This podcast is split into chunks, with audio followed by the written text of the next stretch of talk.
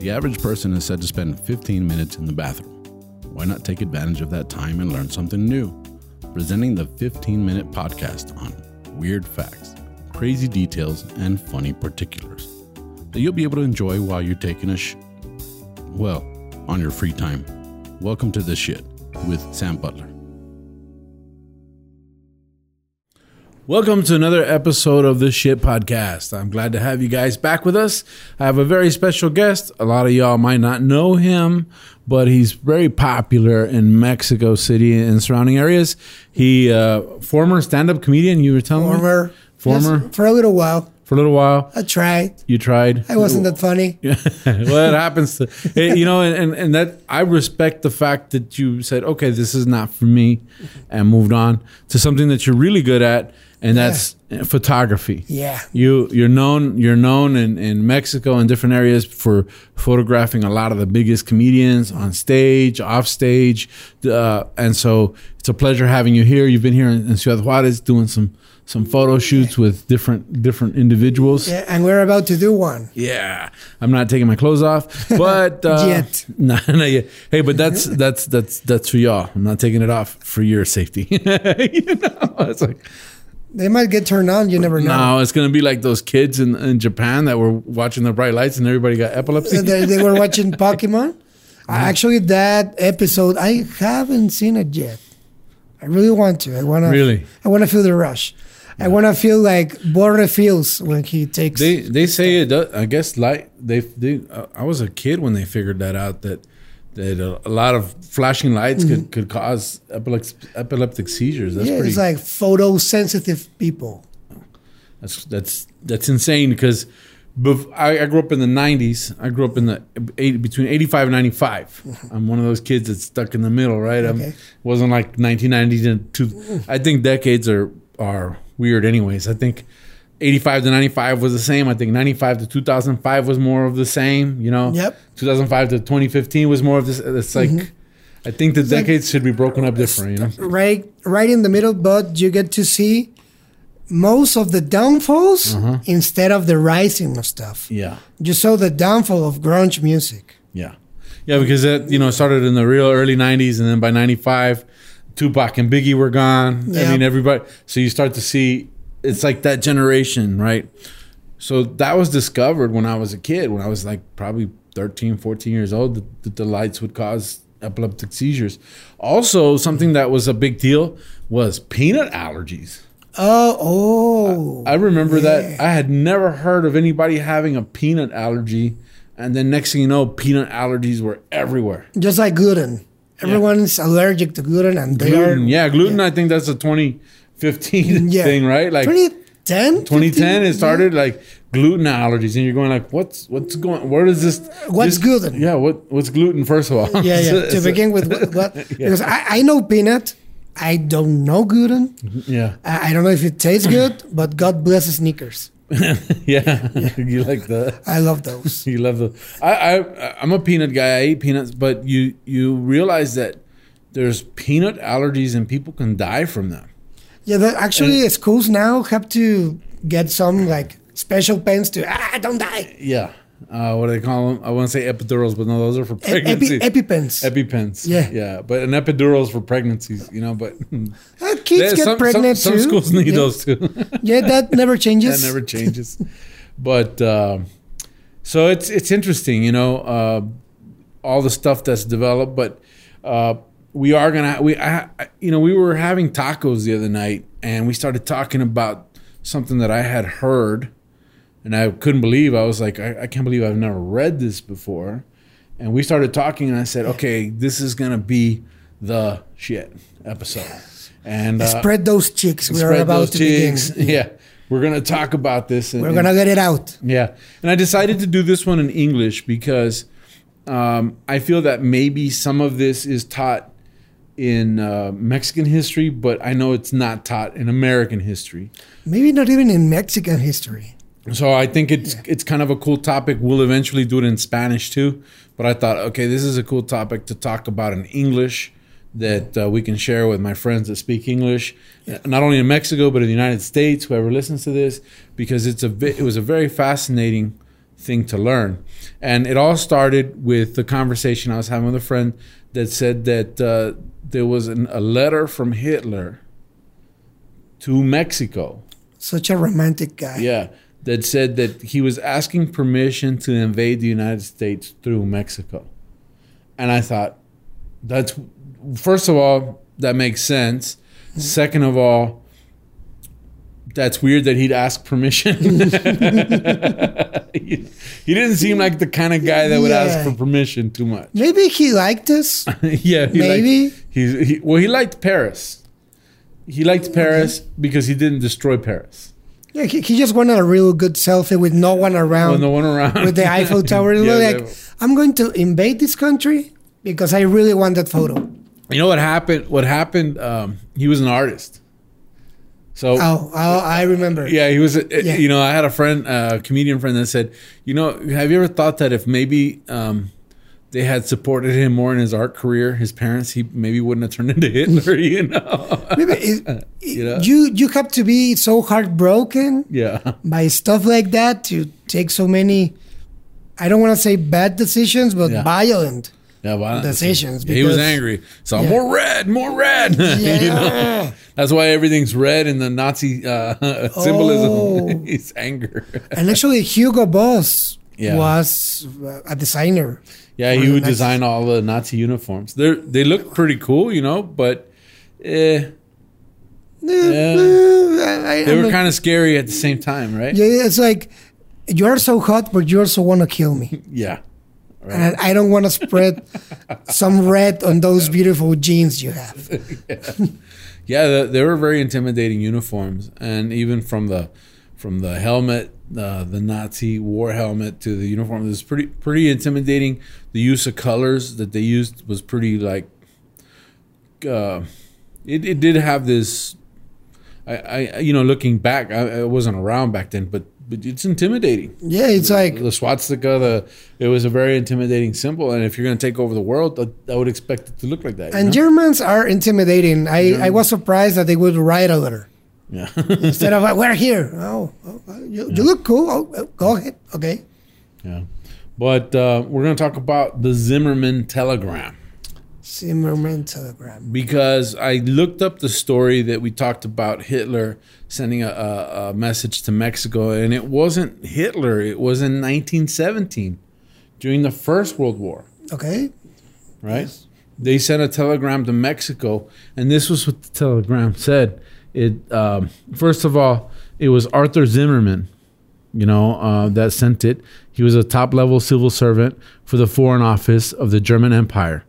January 17, 1917, the message was sent to German ambassador to Mexico, Henrik von Echtart. Echtart. Yep. so what happened is there was restrictions in warfare. Oh. And the Germans decided, nah, we're not going to listen to the restrictions. So they were going to start doing open submarine attacks. And this is 1917. First of all, I was shocked to find out there was war uh, able submarines in 1917. You have to understand that the, this is the First World War, and they had barely invented the tank. Yeah, well, maybe it's not the submarines we picture Mm-hmm. because we are like, okay, Pearl Harbor, huge submarines, huge uh, Navy equipment, but maybe submarines back then were like really s- small, pretty, you know, not so intimidating. Maybe they just wanted wanted to try this new technology and might as well. Well, it wasn't new. Submarine started in 1650. That's the that's the thing. We are learning, guys. we are learning. We yeah, are all learning. First, the first versions of submarines were like just these housings that you'd go underwater and there was still oxygen you can breathe. And then they came up with one. I think it was like the 1700s. It's called the Turtle, and it was a bubble, oh, and a guy's pedaling a bike inside of it. Right.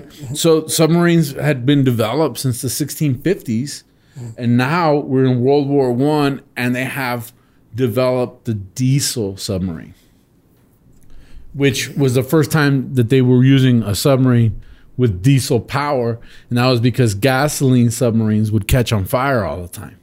And the thing about Mexico is that back then many companies had been extracting oil. Yes. For, so maybe he wanted the supply of the fuel and also being able to attack right on the border from the United States. Well, this is what this is what uh, we're we're getting tight on time already. This is a really interesting subject, but I'm gonna put it in a nutshell. Zimmermann sends the telegram to the embassy in the United States. The embassy in the United States sends it to the embassy in Mexico. Mm-hmm. The English received it first through Germany to England, England to the US, US to Mexico. The English break the code and find out what they're what they're actually saying based on some old military codes. They were able the naval codes, they're able to decipher it. What Germany wanted to do, since they US was neutral in World War One, and so was Mexico. Mexico was neutral. So what they wanted to do, they said they send it to Carranza, Venustiano. a Venustiano Carranza, and they say, listen, if the U.S. decides to go into war, you need to come with us, Oh, okay. right? Yeah. We will give you back California, Yeah. Texas. Texas, New, New Mexico, Mexico. and Arizona Oh, okay. when we win. if and we'll give you cash lots and lots of cash mm-hmm. several things happen so so this is a this is a very tempting offer for mexico right okay we go back to war with the us matter of fact they had saboteurs german saboteurs within mexico starting different conflicts with the us and the us actually invaded yucatan in 1914 through Cuba no, they came. They came. They came to Yucatan directly. from Miami, Yeah, from Florida. I, don't- I didn't. I didn't check it. Uh, I'm. I'm assuming to the ocean. Yeah, the Yucatan Peninsula, and they came because it was a skirmish, right? Yeah. So let me see. I have the. da- I have the info. It was called uh, the. Uh, uh, they had aided uh, arming Mexican in the 1914 Ipiranga incident. German naval intelligence officer Franz von Rintelen had attempted to incite war between Mexico and the United States in 1950, giving Victoriano Huerta Huerta. 12 million for that purpose. So what the German strategy was was if Mexico fights the US mm-hmm. and we back them, the US is too busy to come to war in Europe. Mm. And what was happening was the US wasn't necessarily in the war, but they were profiting from the war.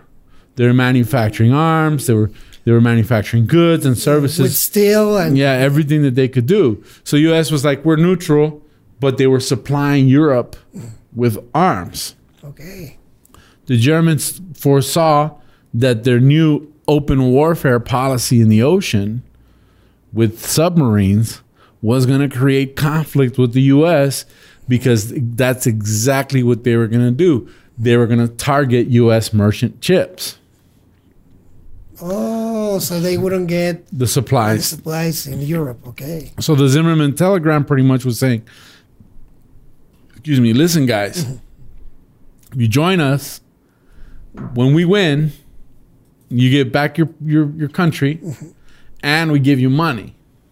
Now, how did Mexico respond? Well, Mexico was like, nah, we're good. Yeah, it makes sense because if we would get into trouble Mm-hmm. with the U.S., I mean, Germany is all over the ocean. Yeah. We're their neighbors. That's right. Well, and this is this was the thought process because it was very tempting. They thought about it for a minute. Okay, and, and Mexico was in the midst of a civil war, so they were like, uh, "We're kind of fighting amongst ourselves right now, so we don't know if we can do this or not." You know, um, so to align with the U.S. was kind of to, to be against the U.S. was kind of a bad deal, and then the U.S. found out about the telegram through British intelligence, Yeah. and then and then U.S. citizens were upset about it. So what does the U.S. do? They look at Carranza and they legitimize him as the Mexican president. oh, so it backfired. Yeah, Okay, this was some sort of like a Hail Mary. Yeah, it was a Hail Mary by the Germans. Yeah. Okay. So they're in the midst of a civil war. Plus, the U.S. was a lot stronger militarily than Mexico. Obviously. Even if Mexico was united, they were like, ah, I don't think we can really beat them, right? And uh, the other thing that made them kind of say, uh, I don't think we should do this, was that Germany had uh, offered to stabilize the Mexican National Bank with gold, and they didn't. They never came through with the gold. They they were very short on how much money they were really, uh, or how much gold they were supplying. So they were like, we can't even trust them with the amount of gold that they have supplied. What makes you think that we can trust that they're going to keep their word if they do win? See, exactly. And they didn't even have the resources. That's right. That's why they sent a letter. That's why he's It's interested. like, yeah, What do we have? Uh, paper? yeah, paper. we, we have ink. How many stamps do we have? So it's cheaper if it goes through the other. They should have sent. They should have sent some strudels. Yeah, can we not send it direct? Are, are we? Do we? No, we don't. Oh, oh, oh. To, okay, just make a code. They they they won't find out. Yeah, Don't, don't worry. Let's, let's send them some schnitzel and red onion, and they're like, "Nah, we're good. We have tacos." yeah. Yeah, yeah, German food. Uh, Yeah, it's actually pretty good. Oh, and in the telegram, they were saying if you decide that you want to do this, then we can negotiate through Japan. You talk to Japan, Japan will talk, and we'll make all our deals through Japan, like as a third party. Japan found out about the telegram, and said, "No, we're allies with the U.S. Well, this is World War One back then. back then. Back then. we're allied with the U.S. We're not part of this, right? So the U.S. eventually joins World War One, and it has to do with them bombing the merchant ships. That they finally say, okay, we have to make this the biggest war, so that there's no more war after this, and that's where it got the nickname the Great War. Yeah. I believe it was President Woodrow Wilson. You know, um, now Mexico had a good relationship with Germany, and, and, and the U.S. did too up until this started happening. The Germans knew that they were going to be in trouble with the U.S. and they needed Mexico. But in 1936 through 1939, the Spanish Civil War happened, and Mexico started losing its relationship with Germany. This is 39 to 36 because uh, Mexico was for the Republicans and the Germans were for the nationalists. And so all this conflict started happening in Spain. And a lot of people from Spain came over too. That's right. And the Spanish came over. What Mexico did is this is something that was very impressive. Mexico actually stood up against Germany before the other countries did. A huevo. Oh yeah, it, it was like uh, the you know the Mex- the Mexican president was like like, yeah. Yeah. yeah. Mexico was like, hey, this isn't right. This isn't right. They were against uh, uh, Italy invading Ethiopia, and they spoke out about it before. Because if you look at the, the different powers, Ethiopia is part of the Allies. okay. You say Ethiopia, like, that's weird, right? Well, Italy invaded Ethiopia. And when that happened, Mexico spoke out against it. So what Mexico did is they said, we're a refuge for any of those citizens that need to escape. We'll recognize their citizenship in our country. And we needed workforce. And we need a workforce, you know. But they came over and they had a place. So uh, Mexico's relationship started going south with Germany. And this is what we were really talking about when we were having tacos the other night was that Mexico ended up entering the Second World War.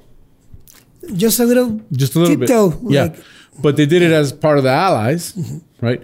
And the reason they did it was because a lot of people don't know, but a lot of the petroleum that was going to England was coming from Mexico. They were supplying the Second World War's fuel needs. And so they were shipping fuel to England. Mm-hmm. And of course, the German U boats were sinking Mexican merchant ships. Ah, do not mess with my barcos because I get loco. Yeah. and and you know, and it became a thing where Mexico ended up declaring war on Germany as well. And of course, they weren't prepared to go to war, but they went in with the Allies and they made some sacrifices as well. So that Escuadrón 201. yeah. No sé mucho de ellos. I Uh, I I know just a little bit. I just know that some of those boys, because they were boys, died Mm-hmm. during training because this was modern warfare. More- yeah. We were all like just you know Yeah. guns and Yeah, Mexico was still. Um, when I was reading the info, it was saying that Mexico was still largely agricultural.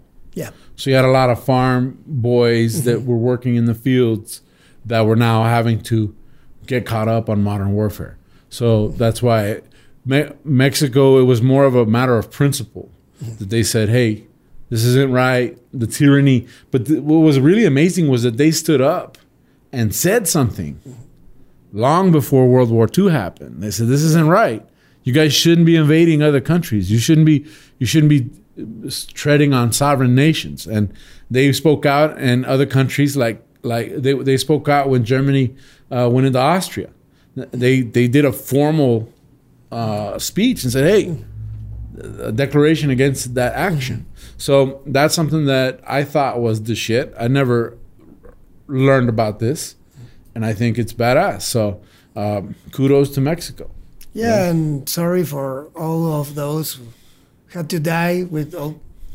Mm-hmm. I, I I bet how many people would have to be on that specific boat to get all the oil to. Yeah. England. That's right. We're talking like many ships, hundreds of lives, Mm-hmm. innocent lives. It's like these guys. I bet they weren't even armed or anything. It's like we're neutral. We're just Yeah. going to. They're merchants. Yeah. Yeah, they're they're We're not soldiers. We- yeah, yeah, they're they're and they did that to the U.S. merchant marines too.